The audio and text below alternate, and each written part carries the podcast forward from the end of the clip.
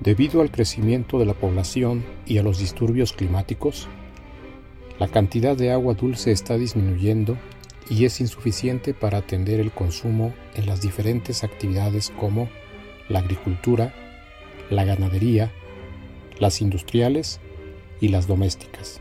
Esta situación se torna cada vez más grave y es necesario tomar acciones concretas para atenderla y despertar la conciencia de los ciudadanos en el uso responsable del agua, su captación y su tratamiento.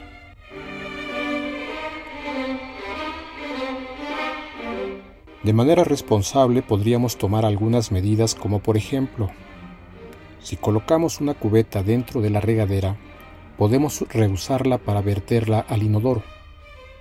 Si tu inodoro gasta mucha agua en cada descarga, se pueden colocar botellas de agua llenas en la caja y así en cada descarga se desperdicia menos.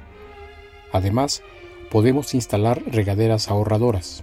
Para la captación de agua, una solución es la captación de agua pluvial colocando un sistema de tinacos y tubos de PVC en las casas rurales y urbanas.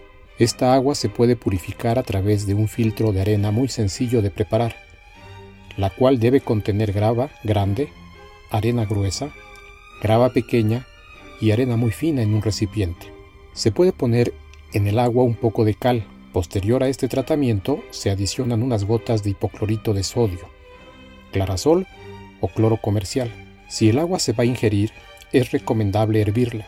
En este proceso es muy útil y versátil el uso de carbón activado para eliminar olores y color en el agua.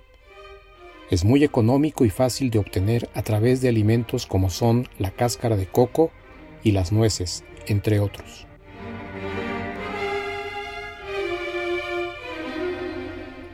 Para el tratamiento de agua es importante que los aceites, en especial el de cocina, se coloquen en un recipiente y no se desechen por la tarja, ya que dificultan su tratamiento.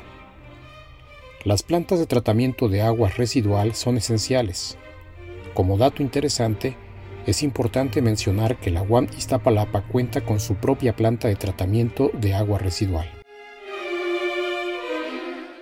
Existen tres tipos de tratamiento de aguas residuales. El primario o preliminar, el secundario y el tratamiento terciario o avanzado. En la mayoría de las plantas de tratamiento de agua residual se realizan todos o por lo menos dos de estos tres tipos de tratamientos. Si te interesa saber sobre los procesos químicos, físicos y biológicos en el tratamiento de aguas residuales, acércate con las y los expertos de la UAM Iztapalapa. Seguramente te ayudarán y capaz te quedas a estudiar alguna de sus licenciaturas. Departamento de Química, Universidad Autónoma Metropolitana, Unidad Iztapalapa, Casa Abierta al Tiempo.